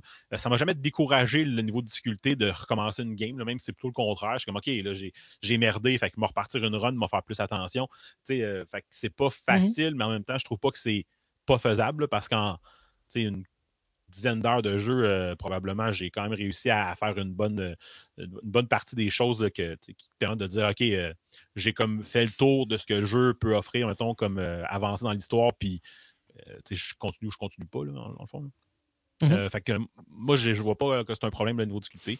Euh, par contre, ben, je peux comprendre le point où est-ce qu'ils disent que le niveau de difficulté n'est pas constant, là, parce que des fois, selon les armes ou les items que tu pognes, c'est clairement pas le même niveau. Là. des fois, tu fais comme là, je suis rendu au troisième plancher, j'ai rien de bon comme gun. C'est clair que c'est vraiment plus dur que quand tu es chanceux puis tu, un, tu trouves un coffre qui est plus fort, là, parce que les, coffres ont un niveau de rareté, si on veut, qui vont donner des armes qui sont plus ou moins fortes. Fait c'est sûr que si tu es chanceux, puis sur le premier plancher, tu pognes un coffre vraiment bon avec une arme vraiment bonne, eh, ça se peut que ce soit plus facile. Mais bon, c'est ça le genre aussi, c'est cet aspect-là qui, rend le côté random et procédural. Puis, euh, de ce côté-là, je ne vois pas que c'est un gros problème. Par contre, mon mmh. gros point positif que je peux voir, c'est l'humour de ce jeu-là. le jeu a, comme je l'ai dit, un paquet de jeux de mots, plein de gags comme ça. Euh, les ennemis sont drôles, tu comprends les références en, jouant, puis tout ça. C'est un jeu qui se prend pas au sérieux, mais toutes les mécaniques sont eux autres solides, fait que c'est vraiment, vraiment bien. Euh, il y a une suite qui s'appelle Exit the Gungeon. De, ce que je mm-hmm. comprends, en fait, là, une fois que tu finis l'histoire du premier, le, le, Gungeon s'effondre, puis euh, le deuxième jeu, Exit the Gungeon, ben, euh, j'y ai pas joué, là, il est sur ma wishlist éventuellement. Je reprends les mêmes mécaniques, mais là, au lieu d'être en vue top-down, tu es en, vue latérale, si on veut, un peu style platformer. Puis le but, c'est que tu essaies de te sauver du gungeon qui est en train de s'écraser. Fait qu'on retrouve les mêmes personnages, des armes similaires, un peu les mêmes mécaniques, mais dans un peu un style différent. Fait que ça, ça intéressant. C'était un jeu qui était sur Apple Arcade à la sortie. Là, maintenant, il est sur Switch. Effectivement. OK, OK. Ouais, c'est ça. Ouais, donc Enter the Gungeon, un jeu euh, qui m'a donné vraiment, vraiment beaucoup de plaisir. Puis, euh, tu sais, tantôt, euh, quand on commençait le podcast, vous l'avez peut-être remarqué, vous autres, les gars, je suis comme, bon, ok, je, suis prête, là, puis, ah, ça sera pas long, on se prépare.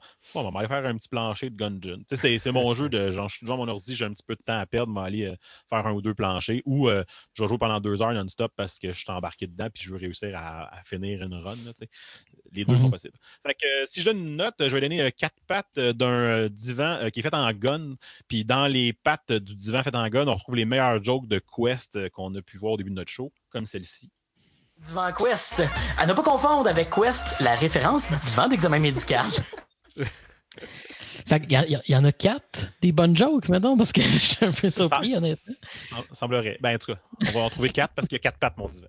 Alright, c'est bon. Ça va suffire.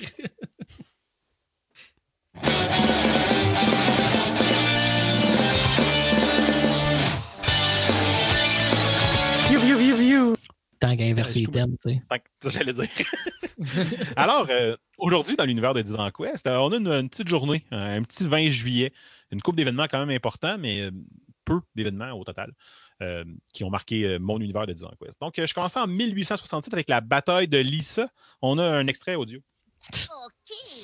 Mais en sortant de ta chambre, je m'en vais faire le tourniquet. si tu te fais frapper, ça sera de ta faute. OK, dans ce cas-là, je m'en vais donner des coups de pied dans l'air. Ah! Et si jamais une partie de toi sentait un courant d'air, ah! ça sera de ta faute.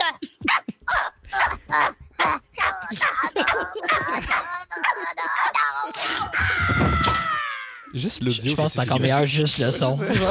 J'allais dire. mais non, c'est une bataille là, en Autriche, là, mais euh, quand j'ai vu ce mot-là, je me hey, je peux pas passer à côté de ta faute.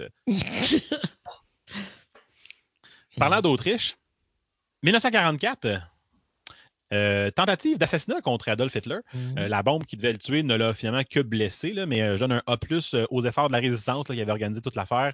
Il essaie de, l'assassiner puis de faire un coup d'État pour ensuite négocier avec les Alliés pour mettre fin à la guerre. Malheureusement, on n'a pas réussi, mais on souligne leur effort.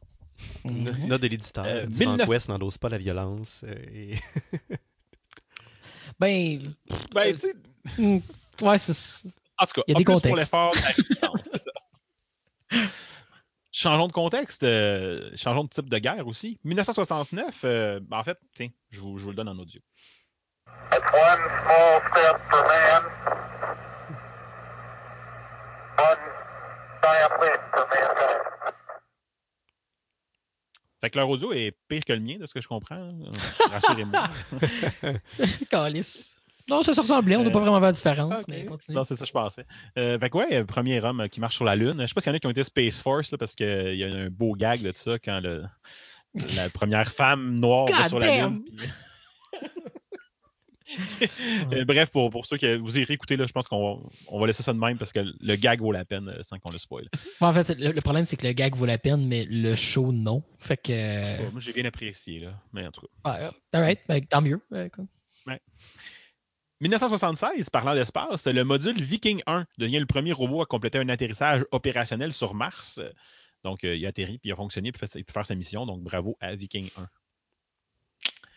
1. 2005, euh, euh, le mariage entre conjoints de même sexe devient légal au Canada. Hein, ça fait quand même pas si longtemps que ça quand tu y penses. Ça fait que. J'avais fait la même recherche, il pas super longtemps. J'ai fait Tabarnak, pour vrai, ça fait pas plus longtemps que ça. Fuck! C'est ça. Mais bon, hein, au moins c'est fait. Mm. Euh, puis 2012, euh, euh, événement moins, moins, moins agréable, mais qui vaut la peine de, souligner. 12 personnes sont tuées, 59 autres sont blessées dans la fusillade d'Aurora au Colorado pendant la première du film mm. The Dark Knight Rises. Donc, ça s'est passé un 20 juillet. Mm. Happy birthday to you. Holy birthday cake! Alors, on change de registre. Vous aviez oublié que j'avais changé mon son. Ouais. Euh, quelle connaissance à souligner? Encore là, très peu, mais on y va avec 1822, euh, euh, naissance, parce que je vais parler de lui l'année prochaine dans mes cours, d'un botaniste tchèque, Grégor Mendel. C'est lui qui a établi les, principaux, les principes de l'hérédité biologique qui, qui, sert à établir un peu la base de la génétique.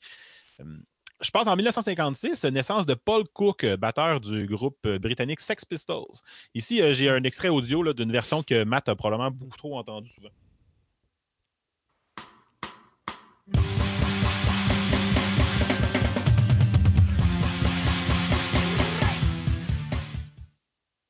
J'aime tellement le Right! Donc la version, euh, version de, de, Drum Mania 2 euh, sur PS2, puis la version qui est à l'arcade, me semble, parce que j'ai beaucoup wow. entendu cette tune-là. Ouais. c'est ça. Tant qu'à mettre une toune. Je tant qu'à mettre une toune dans les groupes, ouais. aussi bien mettre une toune qui est dans un jeu. Le bon vieux. Aussi bien mettre un, Ouais, ça mettre un cover louche, pas low budget euh, d'un jeu japonais. Oui, voilà. 1964, euh, euh, naissance du chanteur et guitariste de Soundgarden et Audioslave, M. Chris Cornell. Euh, ici encore, j'ai mhm. décidé de mettre un extrait d'une version que Matt a entendu beaucoup trop souvent. In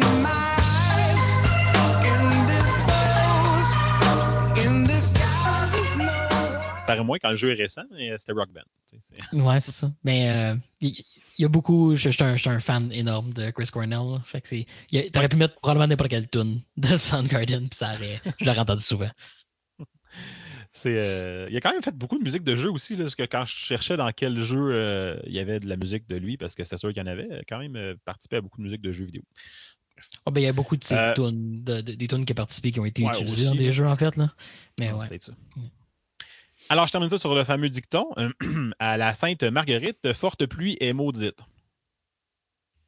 Ah, hmm. c'est. Euh, espérons qu'il ne mouille pas lundi, sinon ça va peut-être comme des problèmes. c'est la pluie maudite. Hmm. Bon, ben, c'est le temps de mettre l'autre thème. Non, mais c'est un beau segway avec, l'autre, avec euh, ton sujet qui s'en vient, Matt. Ah! Oh, bon, écoute, tant, qu'on passe à autre chose, moi je suis content. Blade of Steel.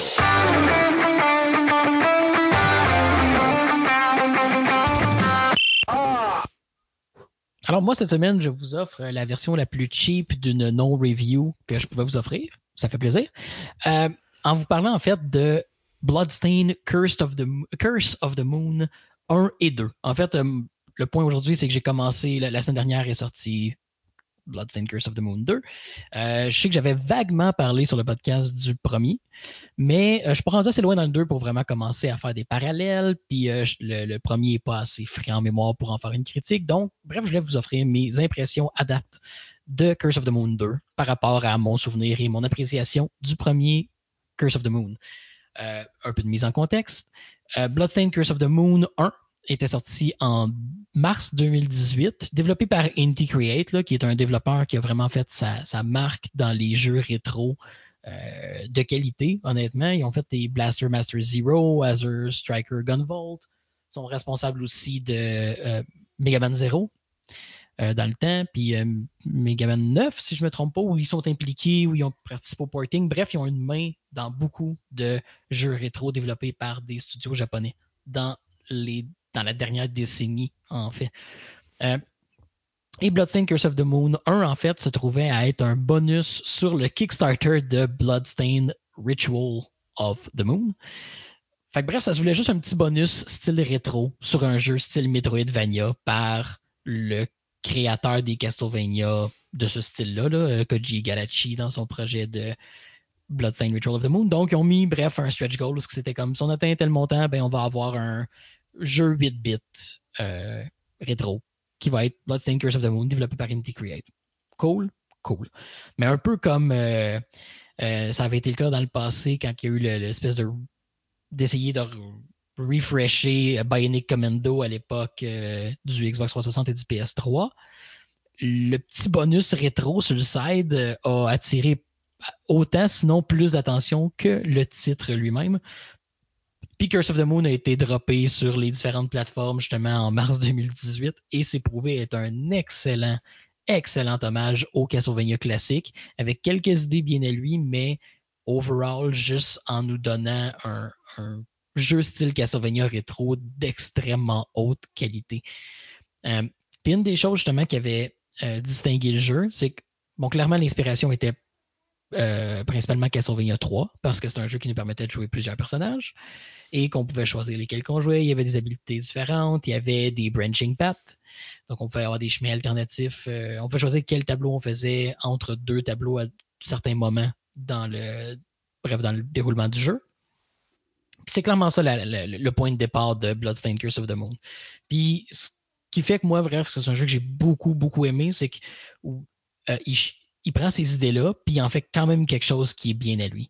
C'est-à-dire que les quatre premiers tableaux du jeu euh, on va tout simplement, les trois premiers tableaux, dis excusez, on va, on commence avec notre protagoniste principal, Zangetsu, qui est un, bon, combattant avec une épée, tout simplement. Et à chaque fin de tableau, on rencontre un des nouveaux personnages qui va joindre à nous. Puis là, du moment qu'on les a, ils agissent non seulement comme une seconde vie, parce que bref, quand on meurt avec un personnage, on, oui, on recommence au dernier checkpoint, mais on continue avec les autres qu'on a. Donc, ils agissent comme notre pool de vie. Euh, puis on peut changer on the fly n'importe quand. Puis ils ont vraiment des habiletés assez diverses qui fait que la façon que, le, que Curse of the Moon a utilisé pour faire les chemins alternatifs, c'est pas tout simplement choisir entre deux tableaux la carte. C'est que dans un tableau, il va y avoir des endroits où il y a deux chemins à prendre. Des fois, c'est carrément juste un choix libre, mais d'autres fois, ça va dépendre de si tu as un personnage ou non de disponible à ce moment-là pour y accéder. Ce qui fait que euh, ce qui fait que quand on commence le jeu, on se rend compte qu'il y a des chemins qu'on n'a juste pas accès. Puis que ça nous laisse suggérer qu'après avoir fini le jeu, on peut probablement revisiter avec les personnages qu'on n'avait pas encore à ce moment-là pour explorer. Euh, ce qui fait que, bref, juste en twistant un peu ces mécaniques-là, le jeu a fait de quoi qui est bien à lui. Puis, en, fait, euh, puis à mon avis, une des choses qui est comme évidente aujourd'hui à faire, mais que Castlevania avait comme problème à l'époque, c'est que les boss dans les Castlevania n'étaient jamais si bien designés versus des trucs comme Mega Man et autres. Tandis que là, on prend clairement inspiration de boss plus à la Mega Man ou à la Ninja Gaiden, en tout cas dans les meilleurs des Ninja Gaiden, pour les boss. Fait que les boss sont énormes, les boss ont des patterns évidents, euh, et puis ont souvent plusieurs phases. Bref, ils vont plus ressembler à des, jeux, à des boss de jeux qui avaient des beaucoup meilleurs boss, donc à la Mega Man. Puis, euh, la surprise pour moi, dans le fond, dans le premier Curse of the Moon, pour boucler la boucle sur le premier titre, c'est que, ben, comme j'ai mentionné, il y a des indices qui, laissent suggérer qu'une fois qu'on a terminé, ben, on va revisiter les tableaux. Euh, puis c'est pas un cas là ça devient Metroidvania puis tout ça, mais le jeu nous donne une façon, il nous donne non seulement une motivation de le revisiter, mais il modifie la façon qu'on va le revisiter. Euh, spoiler mineur pour un jeu qui a quand même deux ans, mais quand on termine l'histoire la première fois, euh, bref, on perd un des personnages, donc, on recommence au début du jeu avec tous les autres personnages pour aller le sauver. Ce qui fait que là, on recommence au début du jeu, mais sans le personnage avec lequel on a commencé au début du jeu. Fait que ça nous permet d'explorer les tableaux d'une façon différente. Euh, fait que ça, c'est intéressant. Mais encore plus, la chose qui m'a le plus surpris du jeu, c'est que je disais que euh, quand on finit un tableau, le, le personnage qu'on rencontre là se joint à notre groupe. Mais quand tu le fais la première fois, ça semble comme être la seule chose que tu peux faire. Il est là, tu y parles, les personnages parlent, il te rejoint, next. Mais il se trouve qu'en réalité, tu as trois options. Tu peux y parler, tu peux le tuer, ou tu peux juste passer à côté puis t'en aller. Puis là, si tu fais ça, ça change drastiquement comment tu vas jouer au jeu. Parce que si tu l'ignores, ben, tu continues tel quel. Tu n'as pas de vie de plus, puis tu es exactement le même personnage que tu étais avant. Si tu le tues, ton personnage gagne un pouvoir additionnel, mais effectivement, tu ne gagnes pas la vie de plus. Donc, ces trois options-là changent complètement comment tu peux faire un playthrough du jeu. Puis évidemment, augmente drastiquement la difficulté du jeu. Ça, je m'en ai dit. C'est comme une façon de te laisser le choix de la difficulté du jeu, plutôt que de choisir simple, facile, normal ou difficile. C'est les choix que tu fais dans le jeu qui vont dicter. En partie, exact. Mais tu sais, puis, puis c'est tellement comme pas évident que c'est une option qui existe, fait que c'est un peu un c'est un peu un secret justement pour ceux qui explorent le jeu. Euh, mais ça donne une flexibilité énorme. Puis oui, ça, ça rend la. Dans tous les cas, ça rend la difficulté extrêmement élevée si tu décides de faire des runs complètes. parce que tu pourrais décider d'en tuer un, mais de, recruter l'autre, etc. Euh, mais si tu décides d'y aller all out puis de juste garder ton personnage principal, ben, ça devient ridiculement difficile. Euh, fait que bref, il y a toutes ces variantes-là, puis ça donne accès à plusieurs fins. Non seulement la fin, comme je disais, quand on rejoue pour sauver le personnage, puis en passant aussi, euh, lors de la deuxième, le deuxième playthrough, les boss ont des variations aussi. Donc, on ne on revit pas strictement exactement le même jeu. Euh, fait que bref, il, trouve une façon de donner de la rejouabilité qui n'est pas très compliquée quand même.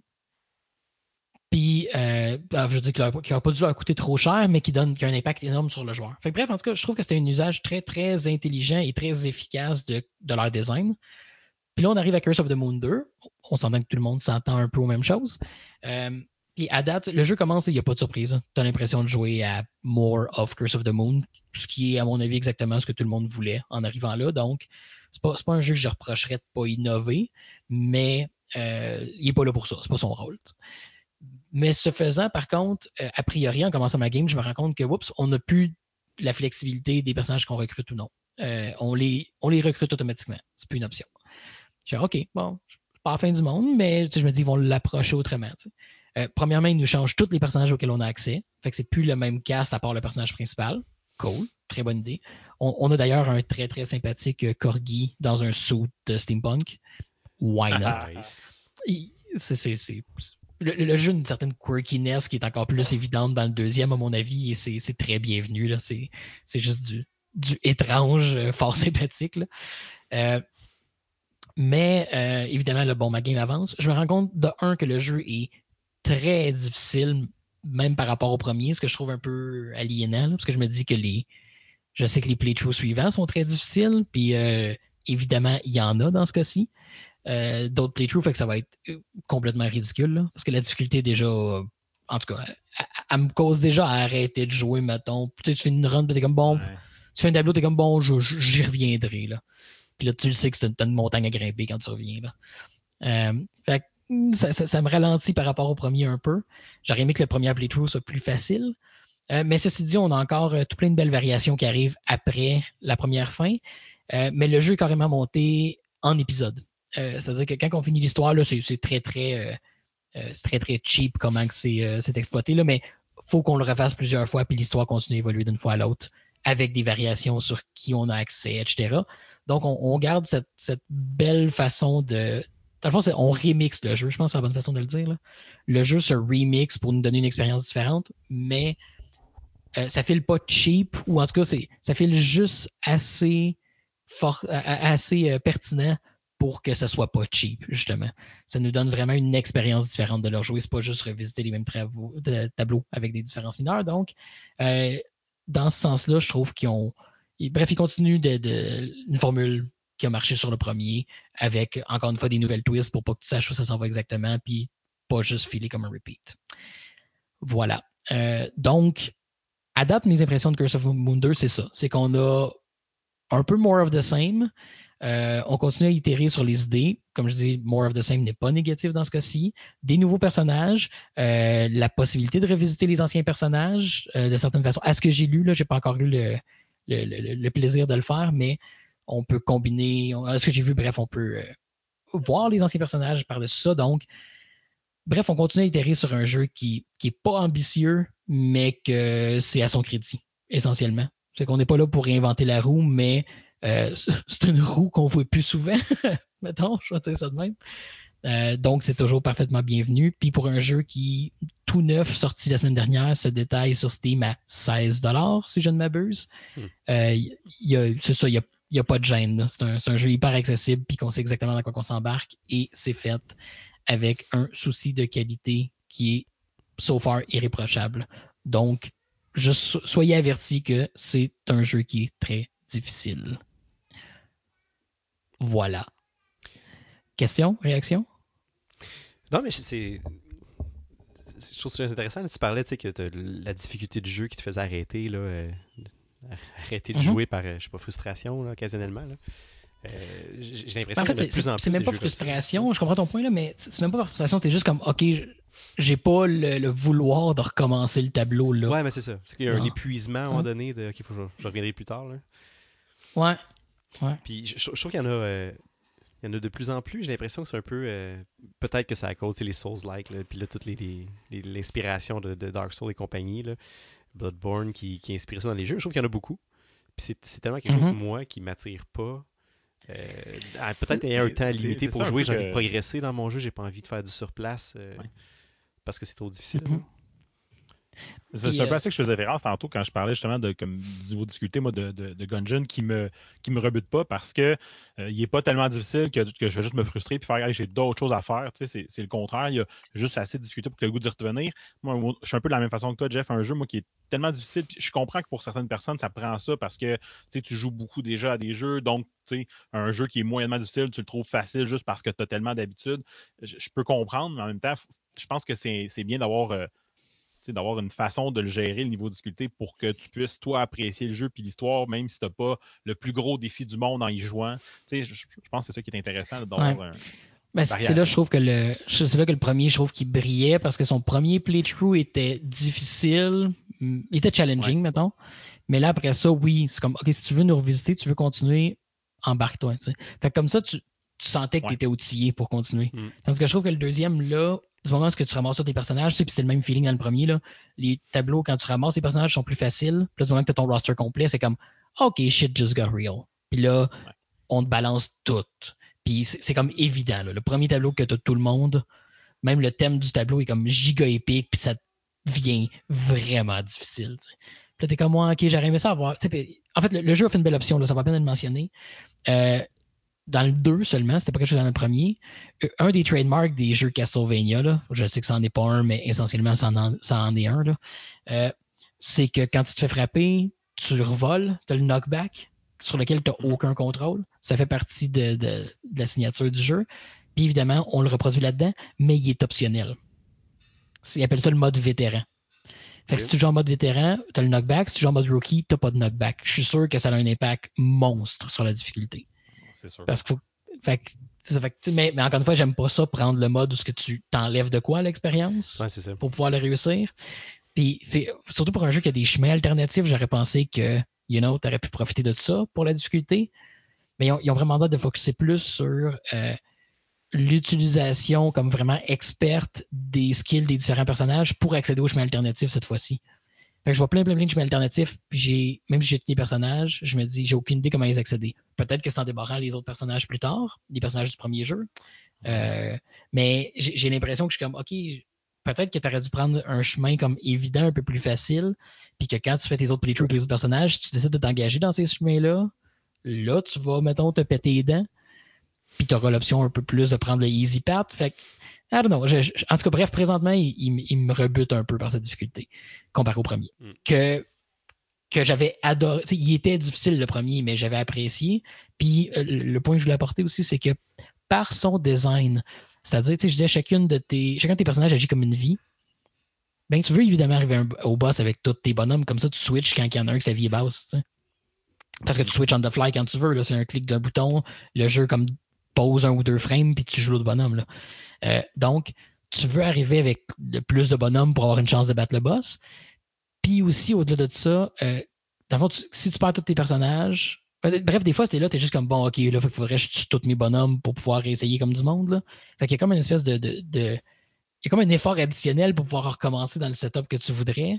Là, dans le deuxième, ils ont rajouté un bouton que tu peux faire comme juste retry, qui, dans le fond, il tue automatiquement tes bonhommes. Bref, tu perds ta vie, puis tu recommences au checkpoint sans être obligé de manuellement tuer tes personnages.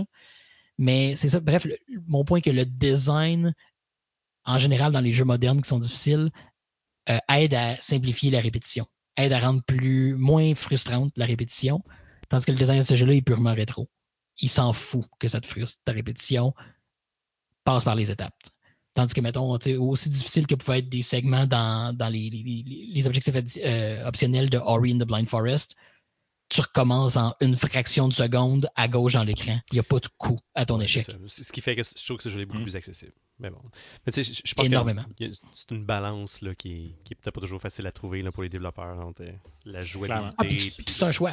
C'est un choix. Ouais, c'est ça. Complètement. Voilà. Fait qu'effectivement, c'est ça. Fait que pour le point de la difficulté, oui, euh, le, jeu se cache pas de sa difficulté, puis il la célèbre. That's it. Fait que je vous, je vous tiendrai au courant dans les prochains épisodes euh, d'où je me rends ou si éventuellement je l'abandonne, mais euh, je penserai pas. Je penserai pas. Euh, je vais, je vais au moins euh, finir un playthrough, ça c'est sûr. Puis après ça, on verra si, si je me casse les dents sur les prochains ou si l'offre des playthroughs suivants vaut la peine. Mais j'ai lu par contre que la, la, la conclusion finale, la, vraie fin, if you will, vaut la peine. Elle vaut l'effort. Donc. Ah. La carotte au bout du bâton. Ouais, exact. Ben, puis si j'avais pas lu, probablement que j'aurais fait comme bon, ben j'ai fait un playthrough. Next. Mais là, je vais peut-être je vais voir là, comment, comment je le sens après. Famous last words.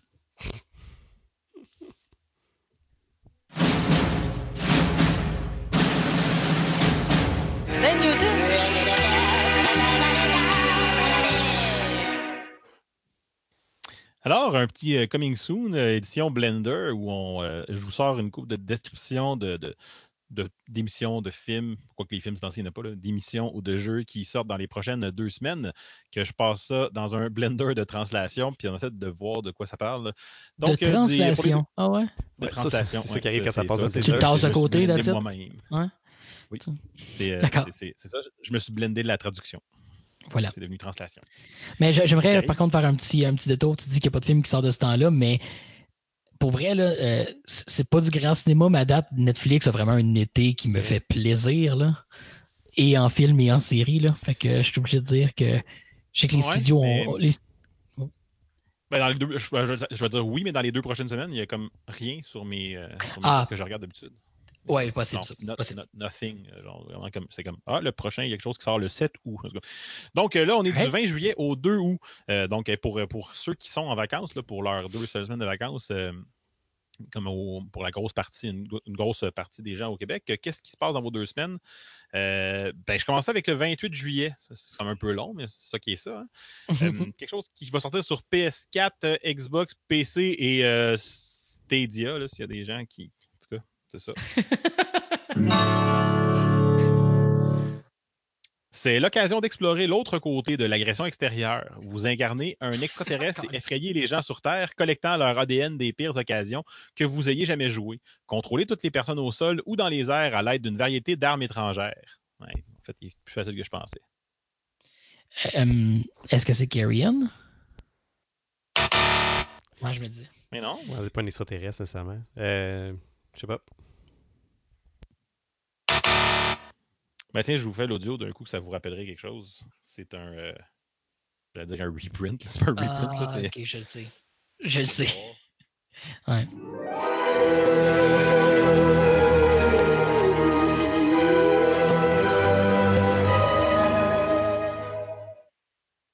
Est-ce que c'est oui, Destroy All Humans?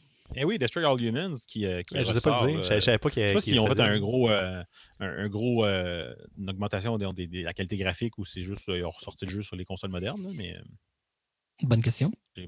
J'ai pas vu comme. Tu sais, d'habitude, quand c'est, mettons, un remaster, quelque chose, c'est marqué remaster, c'est vraiment juste écrit Destroy All Humans. Bref, je sais pas. Mais s'il y en a qui ont le goût de jouer des extraterrestres, là, c'est, le temps. J'avance au 30 juillet sur Netflix, justement, Matt. Hey! Euh, Quand signifie qu'ils seront les premiers parmi les robots automobiles et les trompettistes. Serait l'attente, le chef imprudent des haut-parleurs, des récepteurs, mais l'empereur exemplaire assis. Ben voyons donc, c'est pas une phrase, ça, oui, pas de. Attends, pour, euh. pour ce commentaire. L'Office de la langue française me donne un good. Un point.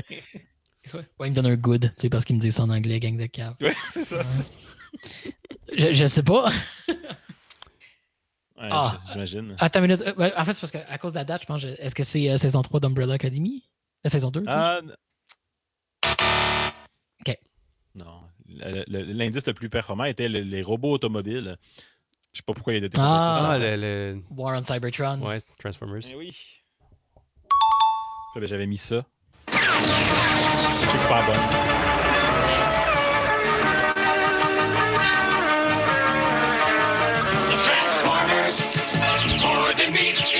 Des fausses notes dans ce de guitare-là. Il sonne bizarre, le trompette. Ouais. Ouais, hein, c'est. Euh, euh, pour la petite histoire, j'avais déjà droppé ce drop-là dans l'épisode 48 de Divan Quest. Euh, j'avais mis 32 secondes de drop, comme quasiment la tourne au complet. Je ne l'ai pas refait ce fois. Merci. Euh, j'avance ça au 31 juillet, euh, cette fois-là sur euh, Switch, PS4 et PC. La demande est une action RPG en monde ouvert basée sur le royaume idéal des chats. Une fois que vous avez gagné le prix gagnant, maintenant, un seul chat vous permet de jouer seul ou avec un ami, un chat et un chien lorsque vous partez en voyage de célébrité. Profitez des deux jeux dans un package propre. Au moins, c'est pas. je sais pas. J'imagine juste un jeu d'action open world que tu joues en coop avec euh, les personnages de Cats and Dogs, de dessin animé, ou ce c'est un chat et un chien qu'on ensemble. Ouais, Cat Dog. Cat Dog, ouais. euh, ce serait peut-être meilleur, là, je sais pas. Pour vrai, tu veux-tu un jeu coop injouable, ça serait cœur, hein? Je suis down. Genre les deux, tu sais, chacun leur bord. Mais non, c'est. Euh, en fait, ils ressortent euh, en package 4 quests 1 et 2. Mmh. Mmh. J'ai joué un peu au démo du, du 2 qui est sur la Switch parce qu'on cherchait des jeux coop. Puis il y a un potentiel s'ils tombent en gros rabais. Là. mon frère. Je pense que la profondeur n'est pas là. là. la profondeur n'a pas l'air là, mais le, gameplay a l'air bien. Fait que, juste pour ça, j'ai mmh. décidé de nous mettre un drop d'un vidéo de shot de YouTube qui quand même commence à être vieux. Une détermination à toute épreuve. Hop là, Moi, je fais le gars. Connaissez-vous les, euh, les chats ninja? Non. Non. On n'a pas ce plaisir.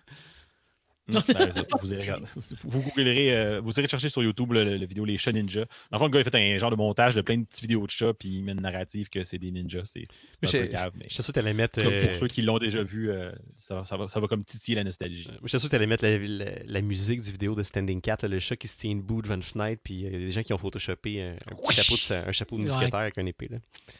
Mais bon. C'était les gars de Corridor, de Corridor Digital que j'ai déjà parlé en plus. Ah, pour vrai? Mm-hmm. pas alors, euh, je termine ça avec euh, toujours le 31 juillet, cette fois sur Netflix. Ah. Là, si tu le goût de donner ta réponse tout de suite, Matt, tu peux y aller. Là, Umbrella Academy saison 2. La, la révélation parapluie essaie d'en sauver une et d'entraver l'apocalypse de la deuxième saison de la série basée sur une comédie et des romans de mes photos par un roman chimique. Hum, c'est basé sur tes photos, ça? Ah, ah oui, hostie, wow, ok. Je suis comme, comment ils se sont rendus là? Mais roman chimique parce qu'un des auteurs, c'est le gars de My Chemical Romance? My Chemical Romance, ouais, c'est ça, j'ai oublié. Euh, je l'avais enlevé parce que. J'avais enlevé de la description, là. C'était plus drôle de dire que c'était le chanteur du euh, My Chemical Romance, puis là, ça a devenu le roman de mes photos par un roman chimique. Ouais, c'est ça. Allons puis, un, euh, peu, un bout du trailer. Ben, vas-y. Ben, j'allais dire, j'allais juste dire comics qui est devenu comédien ou je sais pas trop, là. Ah, la comédie, ouais. Ouais, ouais, ouais. Loser! Diego! Can't be right. What the hell did we do now?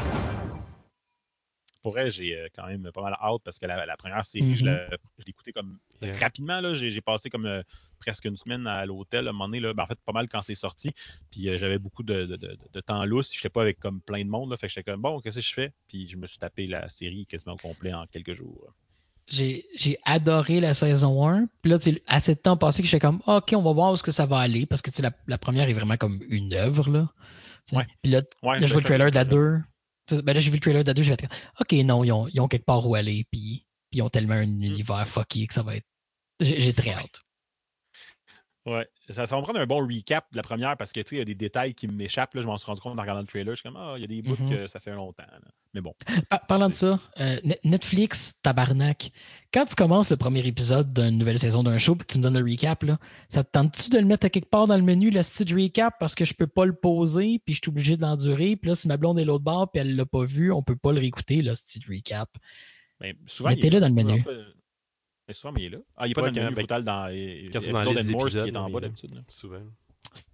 Ah, ok, ben avant, il l'était pas du tout. Mm. Avant, c'était juste le trailer en bas, puis là, t'es comme, ben là, mais si, là, tant mieux. Euh, ben, c'est beau. Ça, ça dépend peut-être des shows. Peut-être que pas pour d'autres. Ça dépend si peut-être mm. qu'ils l'ont fait ou s'il est comme baked in dans le. Non, mais je parle de fameux recap, là, tu sais, qui est écrit skip recap, là. Bon, mais c'est d'habitude quand ça, c'est marqué. Devait... En tout cas, hein. Puis s'il n'est pas là, ben. ben... Hey, Netflix, écoute, on va te. message pour Netflix. Regarde. Va chier. Voilà, notre, euh, c'est fini pour notre collaboration avec Netflix. fait que reste tout d'advertising revenue puis tout. Hmm. Good show! Donc, pour trouver nos derniers épisodes, pour nous rejoindre, vous pouvez aller sur le divanquest.com, aller voir les épisodes euh, sur euh, RZO et puis toutes les autres plateformes où vous trouvez vos podcasts. on se revoit bientôt et d'ici là, Game on! Game on!